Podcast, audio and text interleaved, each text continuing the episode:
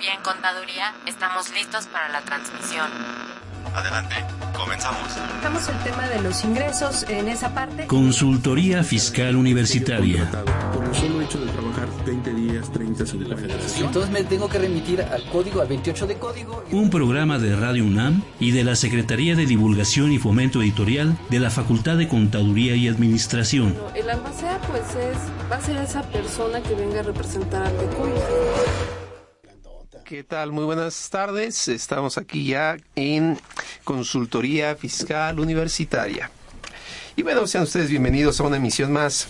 El día de hoy vamos a platicar de un tema que sin duda, sin duda, yo sé que a ustedes les va a interesar y se llama el primer envío de la contabilidad electrónica.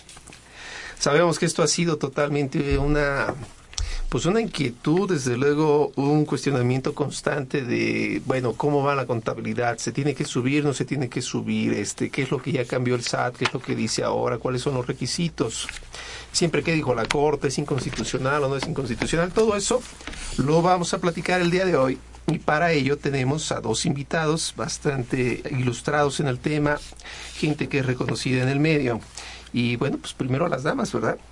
Quisiera presentar a la maestra Tania Joan González Covarrubias. Ella es licenciada en Derecho por parte de la Facultad de Derecho de la UNAM, especialista fiscal por parte de la Facultad de Contaduría y Administración y es directora de la firma TJ Abogados. Tania, bienvenida. Buen día, Carlos.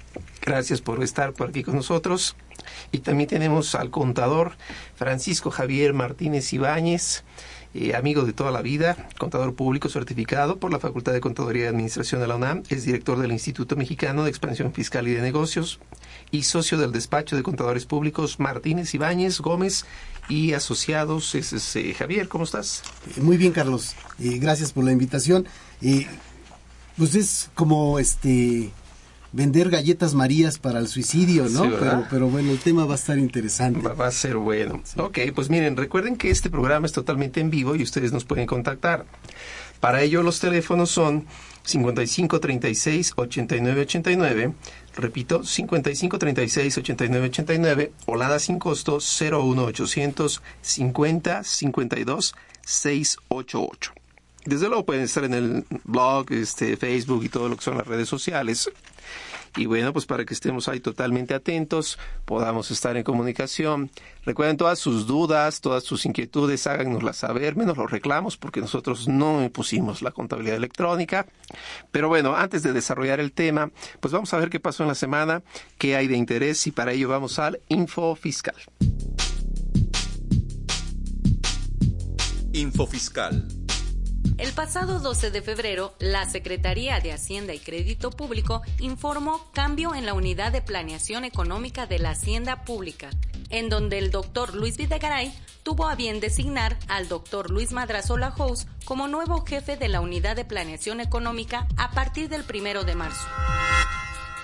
El pasado viernes 13 de febrero fue publicado en el Diario Oficial de la Federación el acuerdo relativo al trámite y resolución de los amparos promovidos en contra de la contabilidad electrónica y operaciones inexistentes. Dicho acuerdo deja sin efecto la circular versada sobre los juicios en contra de las deducciones parciales respecto de ingresos exentos para IS. Secretaría de Hacienda y Crédito Público publicó el informe sobre la situación económica, las finanzas públicas y la deuda pública, correspondiente al cuarto trimestre de 2014, en donde se aprecia que al término del ejercicio 2014, el saldo de la deuda pública registrada se ubicó en 509.690 millones de pesos.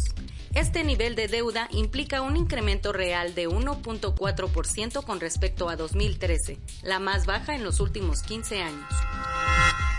El 16 de febrero fue publicado en el Diario Oficial de la Federación el acuerdo por el que se expiden las reglas de carácter general para definir los métodos de ajuste de valor de los derechos sobre hidrocarburos. Info Fiscal.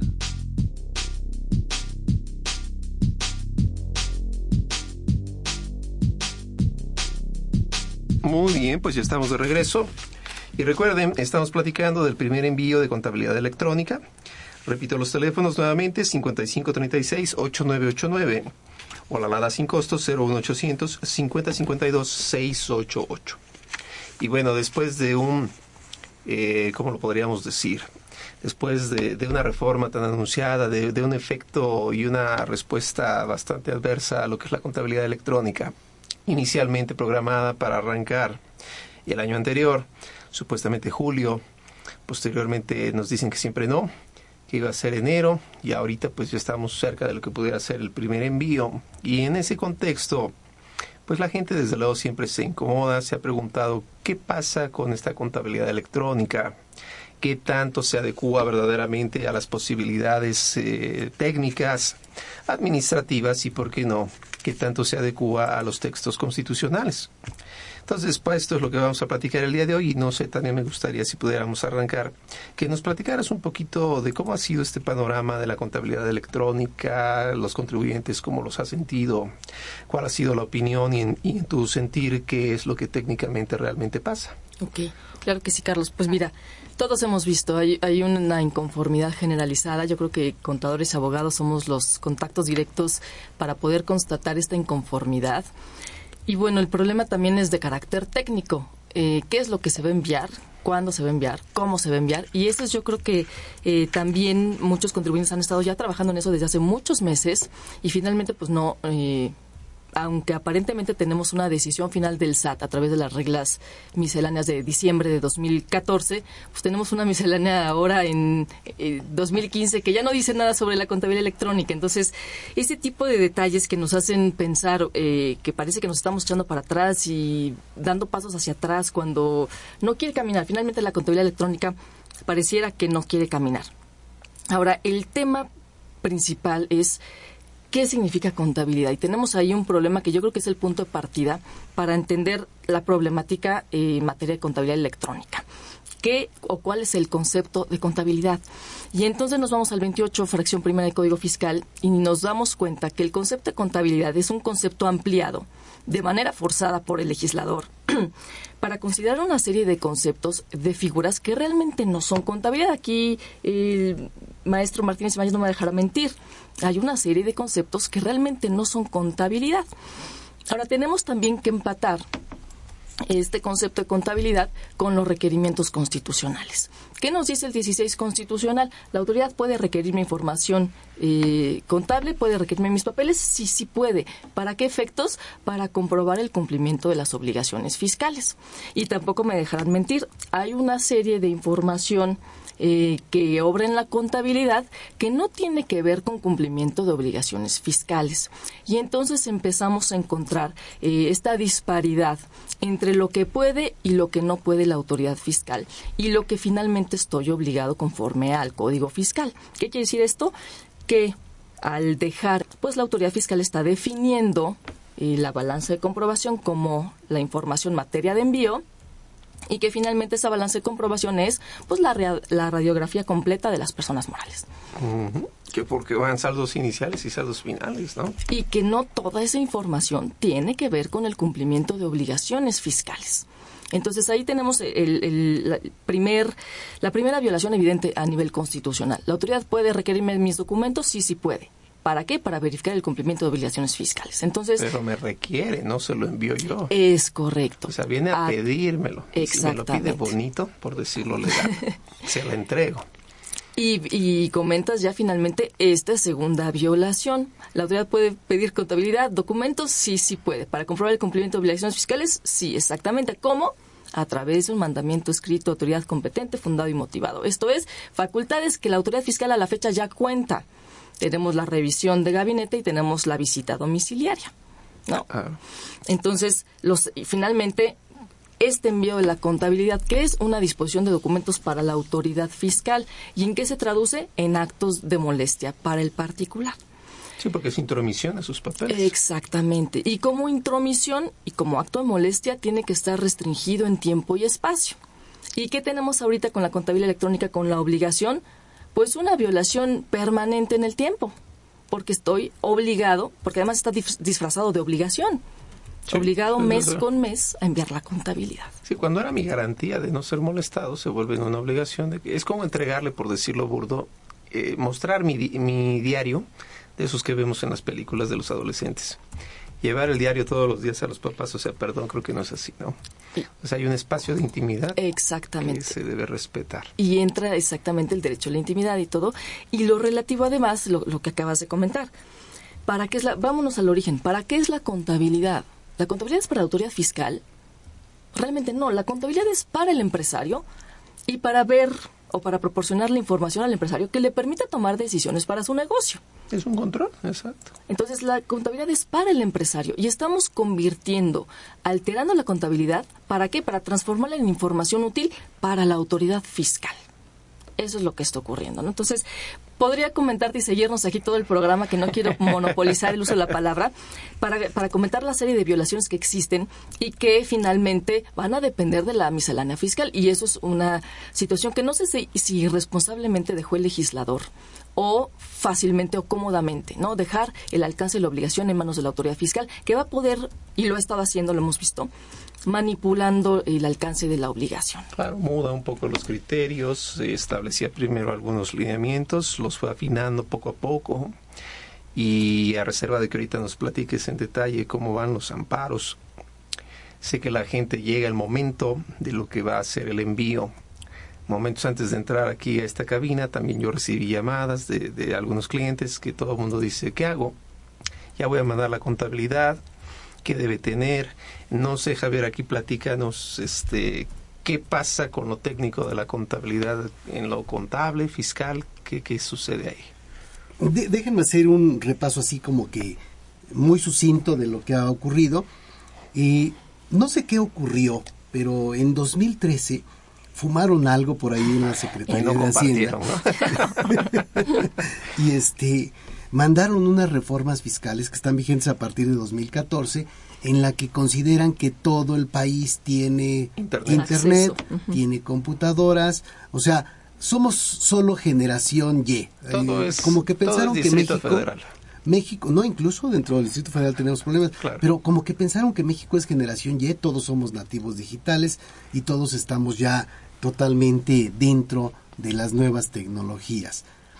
Llevaron ese, este, esa propuesta al Congreso, el Congreso este, levantó, la, Levantó la mano mano. cuando tenía que levantarla, eh, imagínense ya desde el caso del régimen de incorporación fiscal, eh, tenemos un régimen que puede cumplir solo el 10% de los contribuyentes que, que deben cumplirlo, este, eh, pero tenemos ahí a dos pecadores, uno a la Secretaría de Hacienda que hizo cosas raras y al Congreso que lo aceptó. Exactamente. Eh, posteriormente hemos tenido por ahí declaraciones, por ejemplo, de la propia Secretaría de Hacienda que ha dicho, pues sí la regamos, pero así le vamos a seguir, ¿no? Entonces, Sí, este, sí es.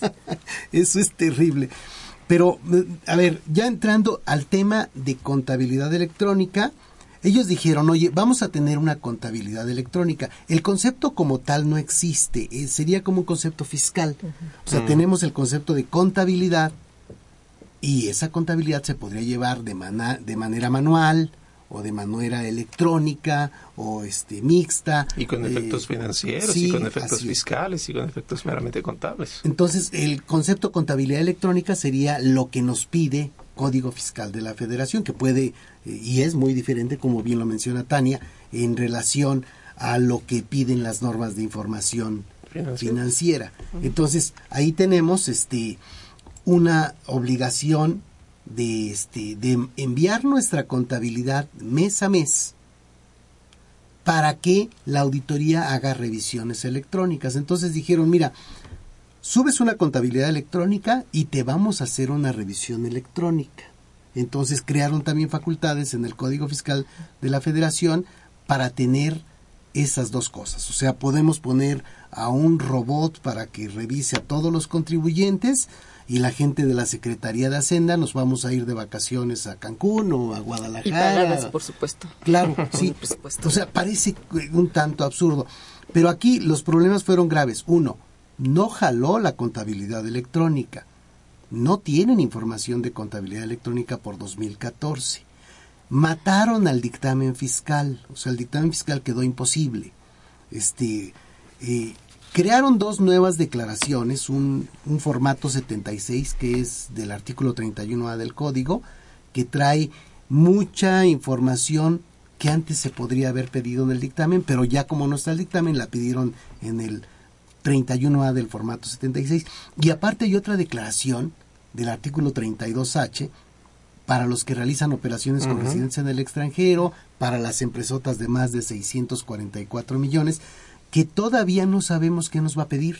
O sea, este, oye, está bien, voy a hacer esa declaración, tengo que entregarla en junio del 2015, pero todavía no sé qué me van a pedir. Podríamos decir que desmantelaron el dictamen para repartirlo en contabilidad electrónica, aviso de operaciones relevantes y todo lo que ahorita nos cuentas.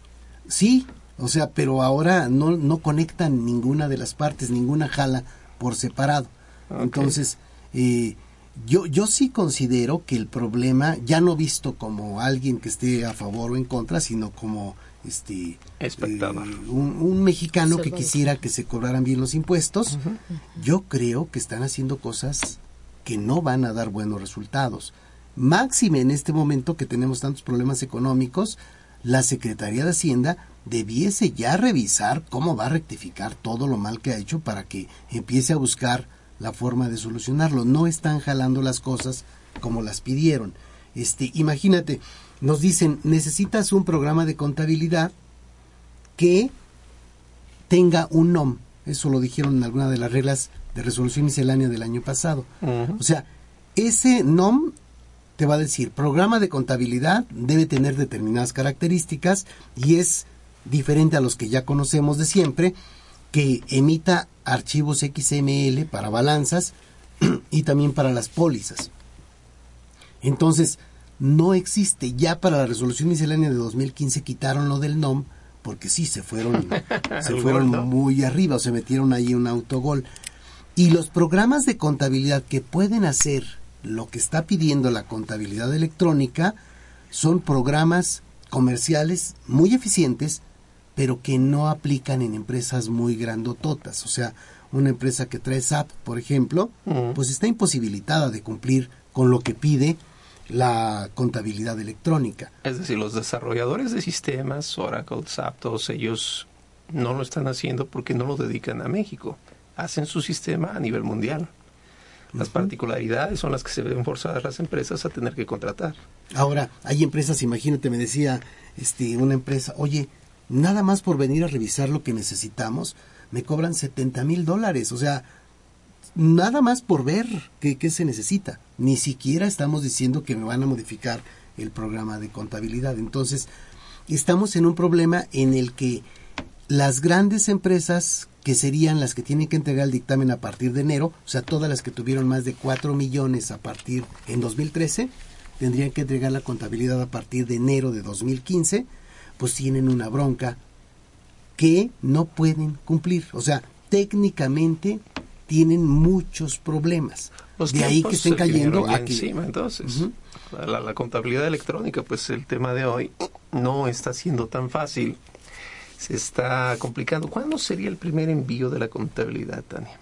Pues lo tenemos para allá el 3 de marzo, si no me equivoco. Sí. Para las personas morales con ingresos superiores eh, de 4 millones. En 2013, ¿no? Que es otra de las cuestiones que yo digo, qué referencia o, con fundamento en qué están tomando los ingresos que se tuvieron en un ejercicio donde la obligación ni siquiera estaba vigente. Claro. No, no, no le encuentro ahí la razonabilidad. Como que esa, ese, esa reflexión retroactiva, porque reflexión nada más, no aplicación, sí, claro. no tiene una lógica. Entonces se supone que para el día 3 de marzo ya todo el mundo tendría que estar, porque el 3 de marzo, recordemos que eran cinco días para hacer el registro contable en el reglamento la gente atentaba por tirarse del segundo piso con espantados. Llega una resolución miscelánea, creo que fue la quinta, que dice, bueno, está bien, tienen todo el mes. En esa lógica de que está todo el mes, entonces tres días después viene otra vez enero. Se tiene todo febrero para registrarlo. Los tres días después es 3 de marzo. ¿Y si se va a poder? Bueno, supuestamente. ¿Tú qué opinas? Mm, hay empresas que sí lo están pudiendo hacer, cuando son empresas, digamos, no tan grandes. Y vamos a suponer, te fuiste a un programa de contabilidad que ya en este momento casi lograron este, cumplir con los requisitos, este, pueden mandar su balanza, que es la balanza como la tienen, incluyéndole el código este, agrupador del SAT, y con eso suben una balanza este, perdón, un catálogo de cuentas. Que, que el catálogo es uno de ellos y la balanza es el y otro. Y la balanza sería el otro requisito. Ahora, para la balanza van a mandar una contabilidad de enero cuando todavía no se ha cerrado el mes de diciembre. Regularmente el mes de diciembre por lo menos se presenta la anual hasta marzo, querría decir que tienes chance todavía de estar trabajando en, y el reglamento lo permite. En, cálculos este, hasta el 31 de marzo, pero aquí no importa, tendrás que mandar enero. En marzo. El 3 de marzo, o sea, y después cuando presentes tu declaración anual, tendrás que cambiar los archivos de contabilidad del mes de enero, del mes de febrero y en su caso si ya mandaste el de marzo. Como una complementaria de Sí. la contabilidad. Sí, ¿Cuánto de tiempo hecho- se tiene para hacer eso supuestamente? Se supone que una vez que ya sabes cuál es el dato correcto, tienes cinco días. Oye, ya tengo mi declaración anual, ya metí mis ajustes a la contabilidad y entonces tendría hasta el 5 de abril para meter las complementarias del mes de enero, Por llamarle así, del ¿no? mes de febrero y del mes de marzo se supone que se presenta hasta este el ¿qué? hasta el 3 de mayo, esa todavía tendría chance. Ok, hablando de tiempos en este sentido, entonces Javier nos platica que bueno, realmente por llamarlo directo es como una complementaria de la contabilidad enviada, como una declaración complementaria. Eh, ¿Hay algún límite aquí, Tania? Porque es que luego las complementarias, verdaderamente las de declaración de impuestos, llevan por ahí la limitante de tres, ¿no? Hasta antes que no me revisen. En ese espacio, hasta antes que no me revisen y todo, ¿cómo lo ha tratado la resolución? Porque realmente ahí es donde está todo esto. La resolución miscelánea, Ajá. pues no habla realmente de, De un límite. de un límite, exacto. O sea que si aun cuando me auditaran electrónicamente yo podría cambiar todavía mis este, envíos de contabilidad. Sí. Seguramente que sí. Aquí el problema e- es que te van a eh, llegar este, con una revisión en el que te digan, oye, explícame qué cambiaste. Eh, Que, que es cuando... as- Así ocurre cuando te llega una revisión del SAT. O sea, oye, yo tenía esta balanza, presenté una complementaria y los auditores del SAT me dicen, explícame qué cambiaste de la balanza 1 a la balanza 2. Eso puede ocurrir en el caso de que yo esté presentando complementarias de la balanza. Entonces tendría que documentar cada vez que presente una nueva balanza los cambios que se hicieron porque eventualmente me los van a pedir. Exactamente. que- sale. que- o sea, esto es lo grave, ¿no? Porque la, la contabilidad entonces sirve para, para agilizar la auditoría propiamente, ¿no? Para tener el ojo puesto en eso. Para, exacto, para facilitar o habilitar las revisiones electrónicas, en donde finalmente tenemos unos plazos totalmente reducidos comparados con una revisión de gabinete o una visita domiciliaria. Que se lleva hasta un año y medio, ¿no? Que se iba exactamente 12 meses, digamos, en general. A ver, entonces aquí me queda una duda. Eh, yo creo que todo el mundo la tiene. Se le va a facilitar el trabajo a la autoridad fiscal, ciertamente porque con cruce de información automatizada, como lo dice Javier, y de alguna manera todos estos sistemas, pues es más fácil, más rápido. Al contribuyente le va a resultar más fácil y más rápido, o le resulta más fácil y rápido la contabilidad electrónica. No, definitivamente no. Primero porque todavía no, bueno, la experiencia, ¿no? Estamos empezando, se está empezando a preparar la documentación y el hecho de que el contribuyente esté sometido a las modificaciones de, de julio que entró en vigor esta obligación a enero, tenemos cerca de cinco, cinco modificaciones o cinco publicaciones de Muy modificaciones. inestable. Totalmente inestable, exacto. Entonces, cuando los contribuyentes ya estaban listos para presentar octubre, en octubre la contabilidad electrónica, llega la modificación de la resolución. Entonces, hay que adecuar de nuevo la información a, a- a los nuevos requerimientos, al nuevo anexo 24, etcétera, etcétera. Eh, llega, ya estamos también cerca de enero y resulta que en diciembre pues sale la nueva resolución miscelánea con las modificaciones. Entonces, ¿qué tan fácil realmente va a ser para el contribuyente? Y lo que comentábamos, el hecho de que el contribuyente va a tener que invertir, en algunos casos, cantidades considerables para poder cumplir con la obligación. Aquí se me ocurre algo con lo que dices, Tania, no sé tú cómo lo veas, Javier. Por poner el ejemplo de comprobantes fiscales. Sabíamos que en el caso de nóminas se dio también inestabilidad, como es común cada año. En 2014, respecto de los que eran de nómina, en inicio se señalaba que yo los podría de alguna manera emitir cuando quisiera, siempre y cuando no tardara el año. No obstante ello, no obstaculizaba mi deducción, lo dijo la resolución miscelánea. Posteriormente se modifica y bueno, ya me dicen, bueno, sí, emítelo en cinco días después. O sea, vamos, ya no es como te decía antes, hasta el año. ¿Esto afecta a la contabilidad electrónica? Es decir, reduciendo la pregunta, Los comprobantes en resolución es el tema más inestable. A veces piden más, a veces piden menos. ¿Esto puede afectar la contabilidad electrónica o algún otro tema similar? En el caso de la contabilidad electrónica, eh, como bien menciona Tania, el 27 de diciembre nos dieron un nuevo código agrupador del SAT. Teníamos uno de 240 renglones y nos fuimos a uno de 1200 renglones. O sea, estás hablando. Sí, es más fácil. De, este, de un código realmente enorme. O sea, las empresas no necesariamente tienen un catálogo de cuentas que reúna los requisitos actuales de las normas de información financiera. Hemos tenido infinidad de cambios en las normas de información financiera. Si tu catálogo de cuentas viene de hace cuatro años, te podría decir no sirve. O sea, no cumple con la, con la normatividad actual.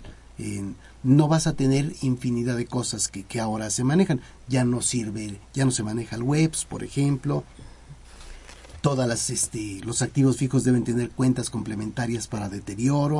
O sea hay un sinfín de cambios que, que hace que el, catálogo de cuentas de la empresa no sea necesariamente el correcto. Desde ahí está un poquito entonces ahí ya tenemos un problema. Ahora el código agrupador del SAT es un código que no necesariamente este tiene la agrupación contable normal. Por ejemplo me dice tienes gastos de generales o gastos de venta y gastos de administración y por otro lado me saca cuentas como que no deducibles para CUFIN, eh, cuentas que eventualmente se agrupan diferente en la contabilidad. Entonces eso nos lleva todavía a más problemas de separar la información. y lo que yo podría decir es, ok, ok, yo te mando la información como yo la tenga, sí, pero en todo caso no está cumpliendo con normas de información financiera y lo que me pide código, reglamento de código, resolución miscelánea, este anexos este anexo 24 es que cumpla con las normas de información financiera que debiese ser pero simplemente no está ocurriendo. ¿no? está siendo congruente. Así es. Ahora, en la información entiendo que se piden saldos finales, saldos iniciales. Y algo así como... Saldos iniciales, debe haber saldo final. Ok, que es con lo que decía Tania, pues a todo mundo nos agarra, ¿no? Si es que algo está mal. En la lógica de que pues ese saldo no puede ser modificado ya. Si ese saldo habla de adeudos fiscales propiamente, si ese saldo habla de cuentas por pagar a socios, si ese saldo habla de todo eso, ese es el punto que se va a identificar o que va a servir. Y dicen que se, bueno, corríjanme, ¿eh? porque ahí sí yo no soy muy técnico en lo de la computadora, que tiene que haber dos rubros, por ejemplo, se hace la referencia a clientes y entonces abajo ya empieza otro rubro que son los primeros que habría que mandar. Y ahí es donde se, se recomienda, ¿no? Pues ponle clientes nacionales e internacionales, ¿no? Para que no salga. ¿no? Así como cuando estás justificando en Word, ¿no? Para que no alcance a llegar, ¿no? De, hecho, a la contabilidad, eh, la contabilidad que se va a subir, no le interesa saber si tu cliente es Juan Pérez o la comercial. Este, que en paz descanse. eh, o sea, realmente no le interesa eso, le interesa saber cuánto tienes en clientes, cuánto tienes en clientes nacionales, cuánto tienes en clientes extranjeros, cuánto tienes clientes partes relacionadas, o sea, pero a nivel cuenta, no a nivel subcuenta. Entonces ahí, desde la forma en la que subamos la información, muy probablemente muchas empresas terminen enviándola mm, con datos que no necesariamente necesita la autoridad. O sea, no sé si recuerdes, ha habido muchos casos en la historia, ya sin criticar a la actual administración, en la que de repente las autoridades piden cosas, tú llegas con tus disquitos o con tus declaraciones y la dependencia ni siquiera sabe que tiene que este, recibir eso y entonces ponen a alguien a que selle, ¿no? Y todo lo avientan a un almacén donde nunca pasa nada. Eso podría pasar en este momento porque todavía no está funcionando eh, el receptáculo, digamos, de la información de la contabilidad electrónica. Podríamos pensar que en algún momento jale, pero por el momento no, no es así.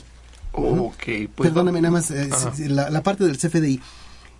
Dentro de las características de la contabilidad electrónica dicen que debemos poner a cada CFDI en relación con la póliza que genera, lo cual está en japonés, o sea, este eh, no está tan sencillo para los sistemas hacer eso y entonces nos dan chance de hacer un auxiliar vía alguna de las modificaciones de resolución miscelánea en donde digamos, ok, tuve ventas de este tipo por 2 millones de pesos y el auxiliar de todos los FDIs que se expidieron son estos. O sea, esa, ese trabajo es algo que, que, nos viene a facilitar un poco esa operación, pero sin embargo, eh, el meterse a hacer las conciliaciones se está haciendo muy difícil. O sea, eh, CFDIs que se cancelaron, CFDIs que son de otro tipo de operación, por todos lados hay broncas para el cierre del mes de enero. Ok, suena bastante complicado, pero vamos a ir, bueno, brevemente a una pausa y regresamos para seguir platicando de la contabilidad electrónica y su primer envío.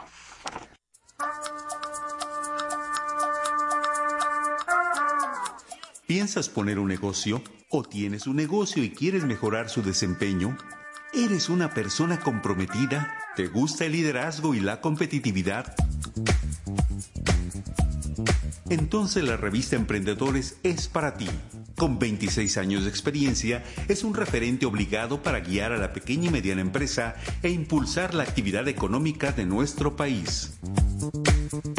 Informes y suscripciones en publishing.fca.unam.mx o bien comuníquese al 5616-1355.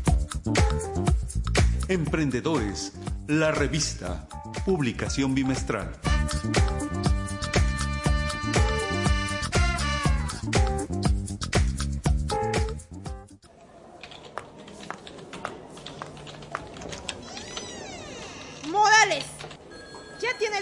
declaración de impuestos de la empresa? No, pero... Ah, y le recuerdo que ya debió haber hecho la declaración anual del ISR y el IETU. ¿Los tiene? Sí, pero es Oiga, y quiero la lista para ahorita de la prelación de acreditamiento del ISR por dividendos en mi escritorio. Sí, ya sé, pero es que yo... ¡Que alguien me ayude! Artículos asesoría jurídica, laboral y contable, noticias fiscales, opiniones de especialistas. Esto y más puedes encontrar cada quincena en tu revista Consultorio Fiscal. Suscríbete en www.consultoriofiscalunam.mx o llamando a los teléfonos 5616 1355 y 5622-8310 o al correo publicaciones arroba correo punto .mx. ¡Morales! Pero qué buen trabajo ha hecho. Ay, gracias, jefa. Consultorio Fiscal. Por mucho la primera, por mucho la mejor.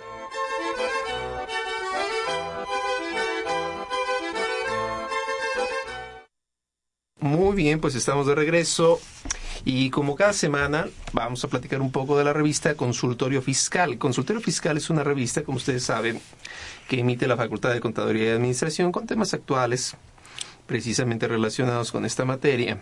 Y en esta ocasión es el número, déjenme aquí lo encuentro, 612, en donde se habla, por ejemplo, de la declaración de riesgos de trabajo.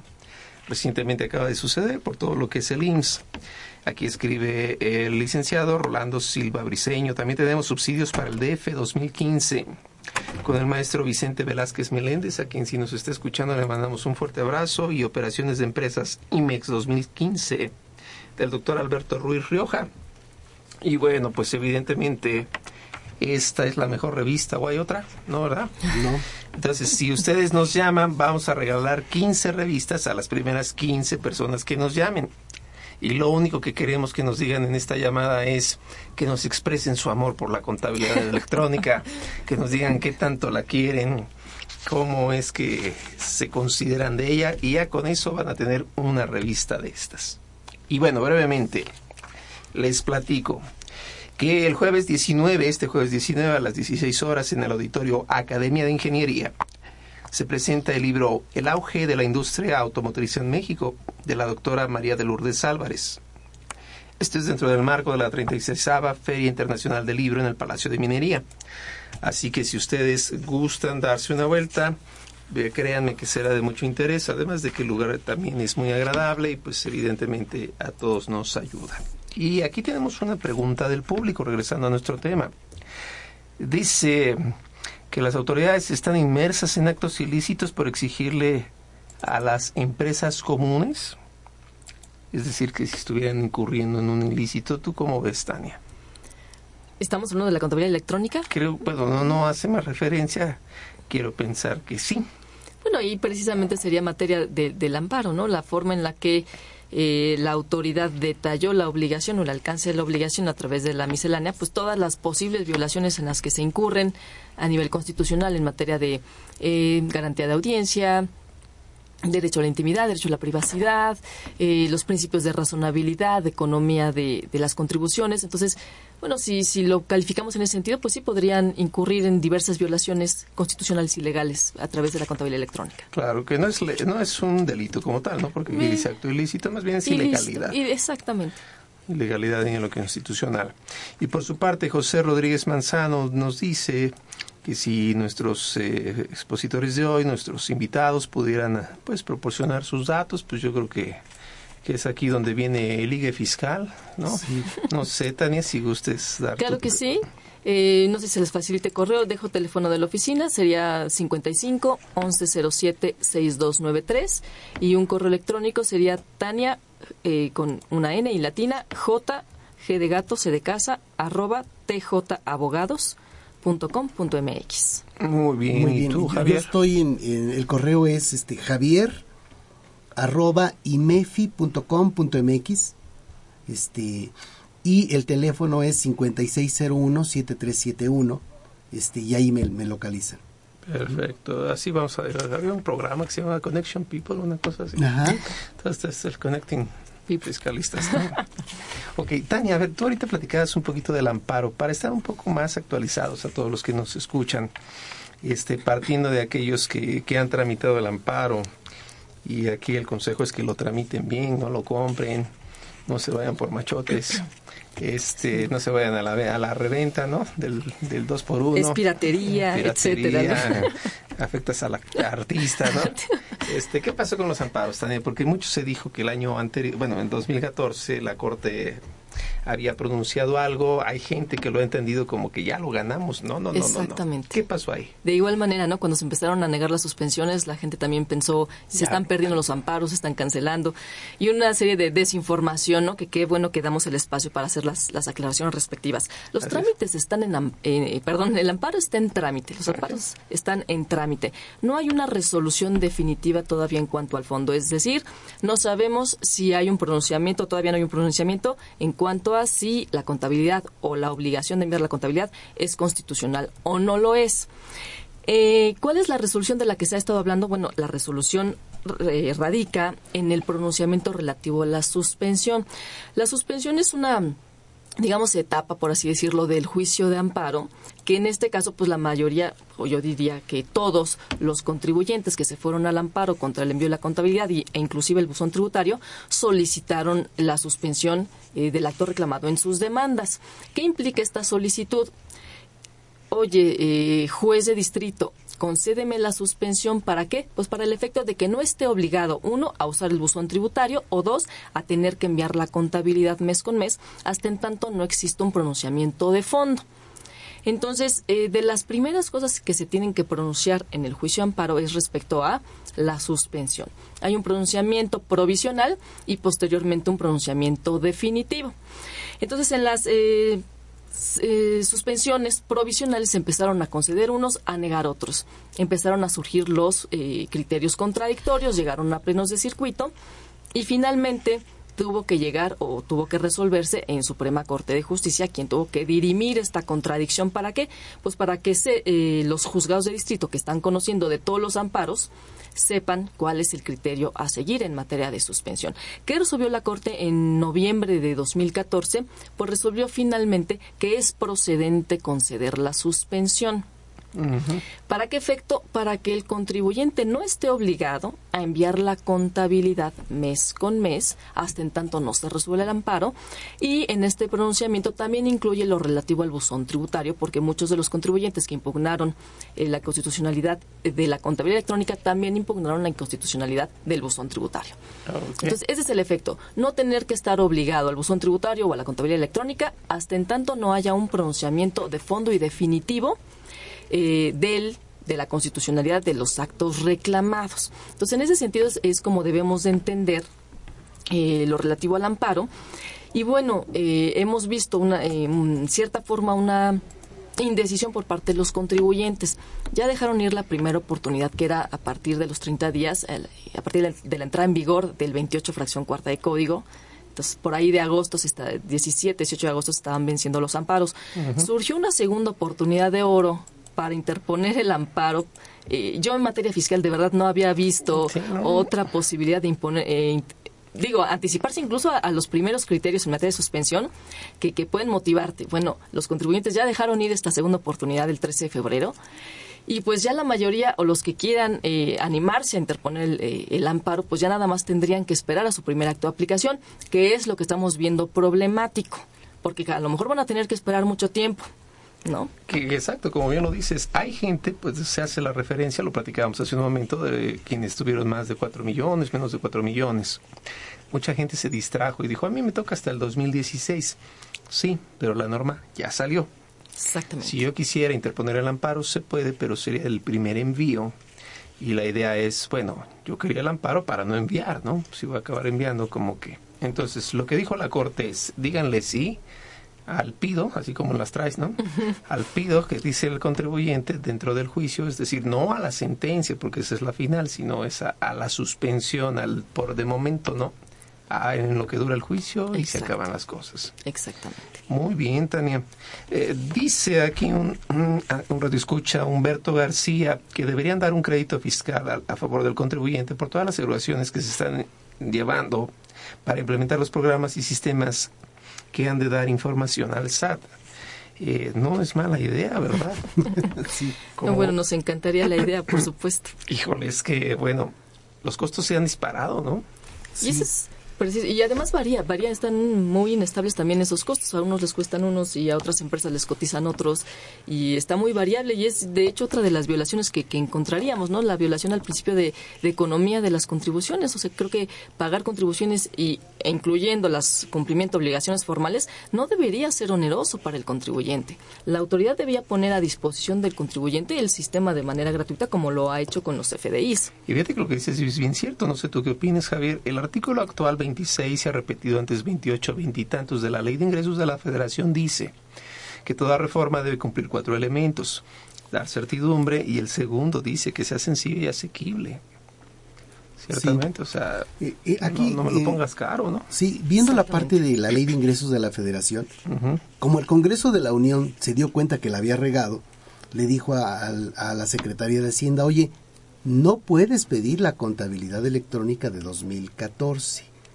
Eh, dice el artículo 22 en su fracción cuarta, dice que para los efectos del artículo 28 fracción cuarta, que es ese subir la contabilidad, al SAT, o sea, dejó vivas la fracción 1, la fracción 2 y la fracción 3, esas sí se deben cumplir desde julio del 2014 para las personas morales, y a partir de enero del 2015 para todas las personas físicas, los requisitos de la contabilidad electrónica. Implica nada más llevarla eso, no enviarla. No enviarla. Es como que hablemos el mismo idioma. Ahora, la parte de la fracción cuarta de subir la contabilidad dice eh, el ingreso de la información contable a través de la página de internet del SAT deberá realizarse a partir del año 2015 de conformidad con el calendario que para tal efecto, efecto establezca dicho órgano desconcentrado mediante reglas de carácter general.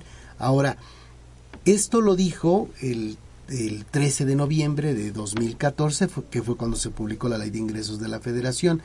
Posteriormente nos dijeron, ok, todos los que tuvieron más de 4 millones en 2013 van a cumplir a partir de enero y los que tuvieron menos de 4 millones en 2013 van a cumplir a partir de enero, pero de 2016, un año más.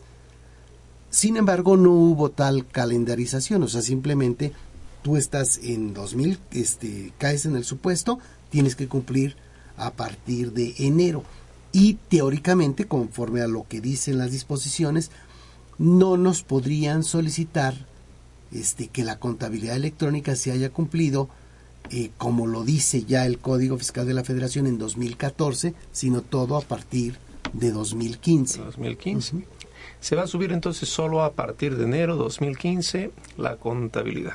Si todo lo de 2014 se queda... Eh, no se presenta. Y entonces ahí decíamos, la autoridad se quedó como el perro de las dos tortas, se quedó sin dictamen y sin contabilidad electrónica, lo cual es terrible ya visto como un mexicano que, esperaría que las autoridades fueran eficientes en cuanto a la recaudación de impuestos. Ahora, el hecho de mostrar el saldo inicial y el saldo final de alguna manera se traduce un poco en lo mismo. O sea, pues lo tengo al contribuyente en saldos. Eh, a ver, aquí el hecho de que uno diga, este, un poco la pregunta pudiera, este, de ese ratito pudiera decir, oye, es que yo no quiero subir mi contabilidad porque tengo cola que me pisen.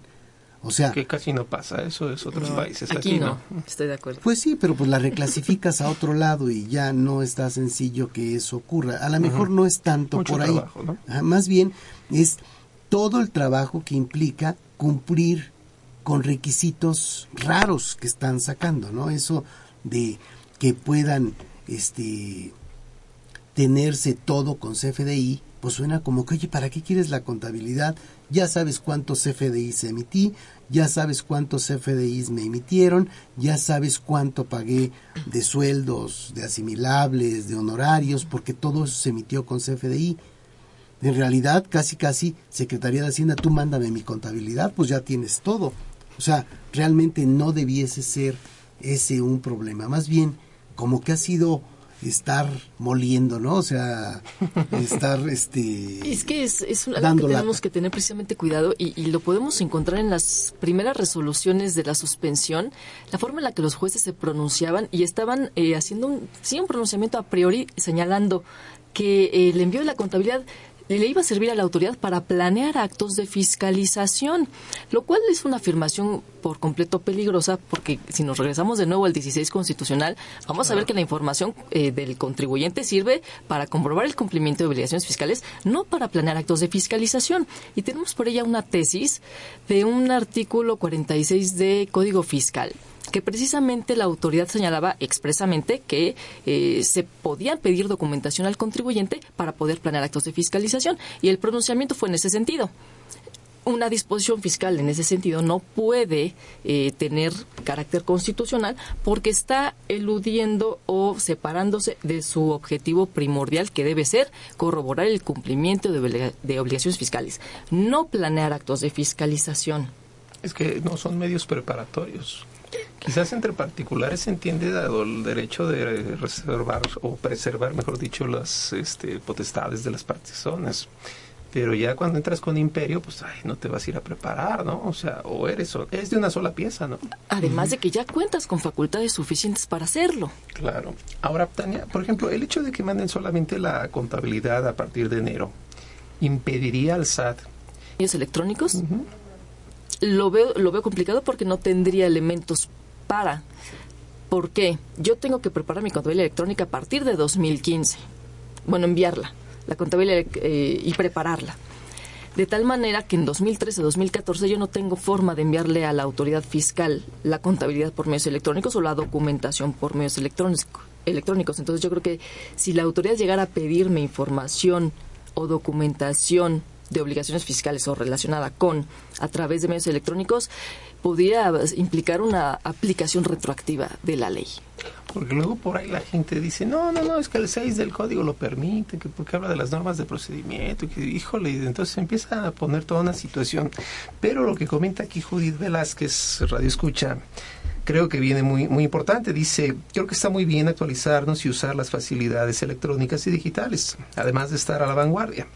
Pero como los sistemas tienden a fallar, que casi no pasa en este país, es bueno prevenirse con respaldos. Es, es totalmente cierto. Totalmente cierto. Y retomando el, punto que comenta Judith, eh, eh, eventualmente tenemos que entrarle todos a las tecnologías de la información porque nos pueden facilitar, nos pueden reducir tiempos. Sí, estoy completamente de acuerdo. El problema es que, que finalmente las autoridades fiscales mexicanas no son las autoras de, de estos sistemas y estos esquemas finalmente todo esto viene de, de cumplimiento de directrices de eh, organismos internacionales de los que somos parte. Entonces, compromisos, ¿no? de compromisos internacionales. Entonces, el punto en el sentido eh, de que, y la intención de que hay que cumplir, pues yo creo que no se trata solo de que hay que cumplir por una directriz internacional, hay que evaluar cuál es la situación económica eh, y de idiosincrasia incluso de nuestro país para determinar qué tan viable puede ser la instrumentación de un nuevo esquema. Eh, muchos defienden también, es que también en otros países de Latinoamérica pues ya tienen instrumentados estos medios electrónicos. Sí, el punto es, por una parte, ¿no? Que no son tan grandes, pero el, otro punto es que es también optativo para los contribuyentes acceder o no a esos medios electrónicos. Y aquí está... Exactamente, aquí está impuesto como una obligación. Entonces, obviamente, eh, pues levanta ámpula en, la gente que, pues hay muchos empresarios, pequeños empresarios, que de verdad no quieren involucrarse con los sistemas eh, de tecnología, no quieren un correo electrónico. Vamos, si estamos bancarizados, eh, para muchos es porque la situación nos ha obligado a ello e incluso la deducibilidad de, ciertos gastos nos ha obligado a ello. Pero hay quienes ni siquiera quieren acceder al, sistema financiero. Entonces, pues es... ya no se sabe, ya, ya no hay seguridades por ningún lado. No hay seguridad, pues exactamente. Aquí en el caso de las facultades de comprobación, en el código, en el artículo 42, es donde le metieron, ahí nos dice qué facultades tiene. La fracción 9, ¿no? Sí, la, en la 1 nos dice que este, pueden revisar los errores aritméticos de la información que presentemos, en la 2 requerir contabilidad, en la 3 nos pueden hacer visitas, pueden revisar dictámenes en la 4, pueden hacer este otro tipo de visitas domiciliarias en la 5, en la 6 pueden hacer avalúos, en la 7 recabar informes, en la 8 allegarse de pruebas y este formular querella para meterte al tambo.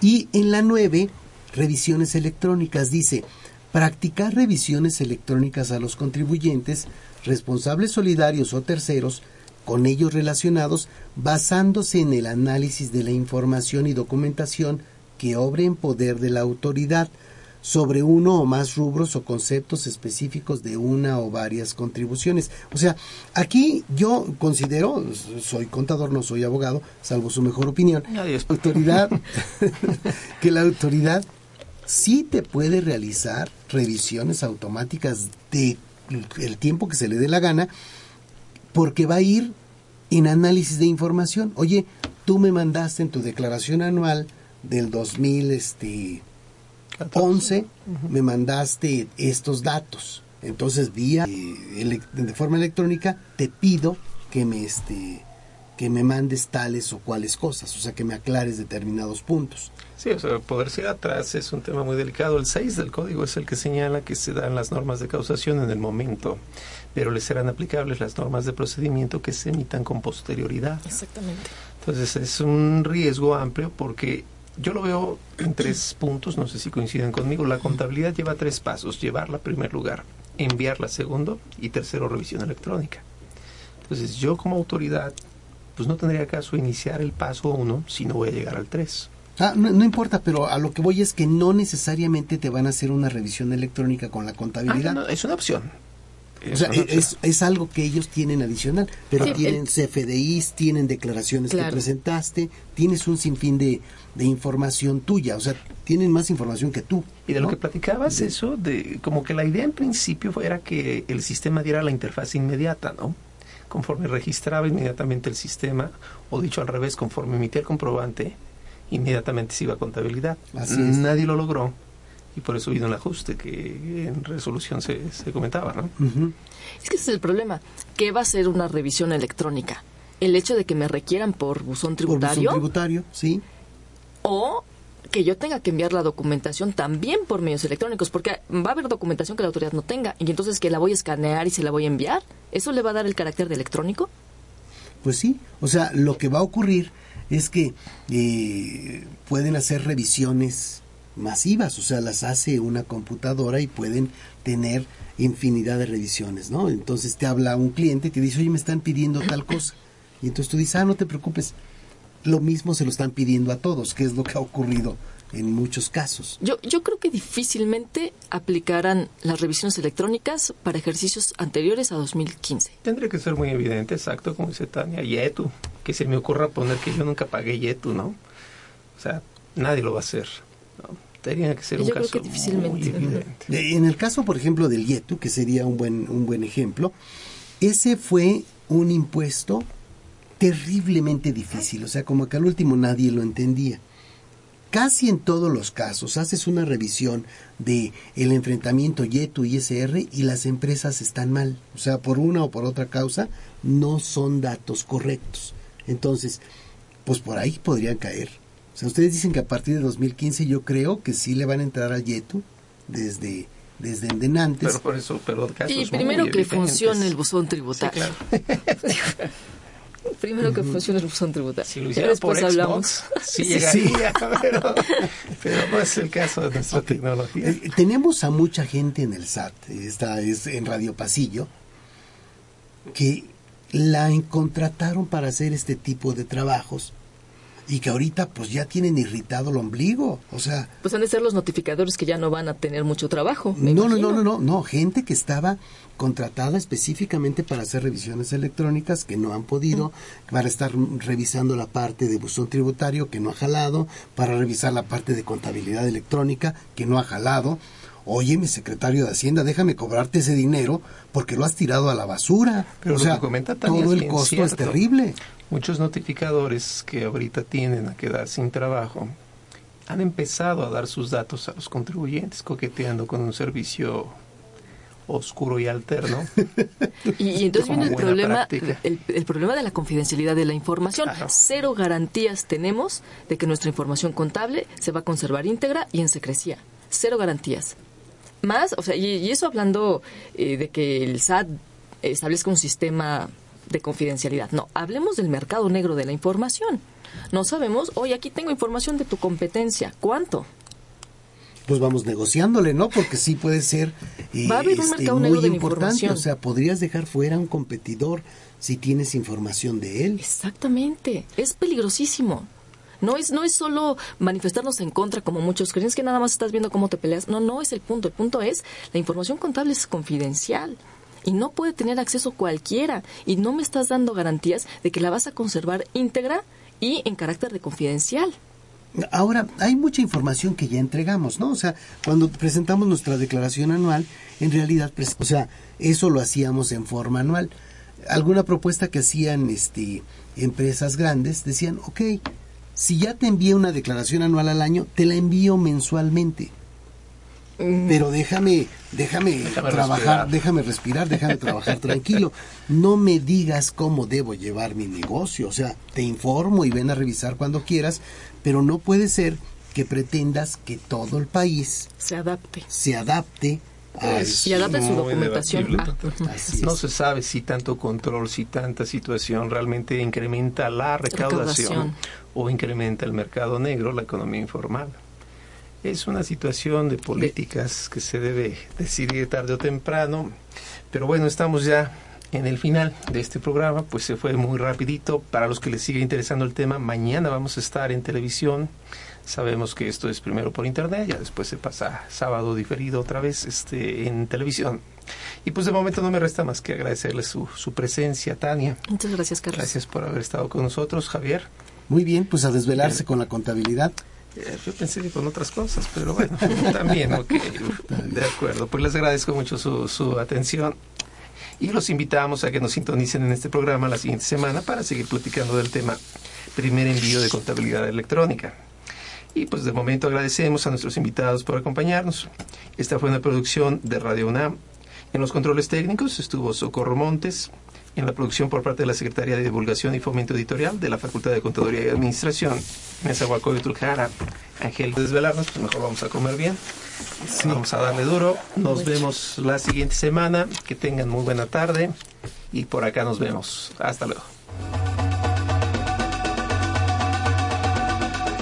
Consultoría Fiscal Universitaria.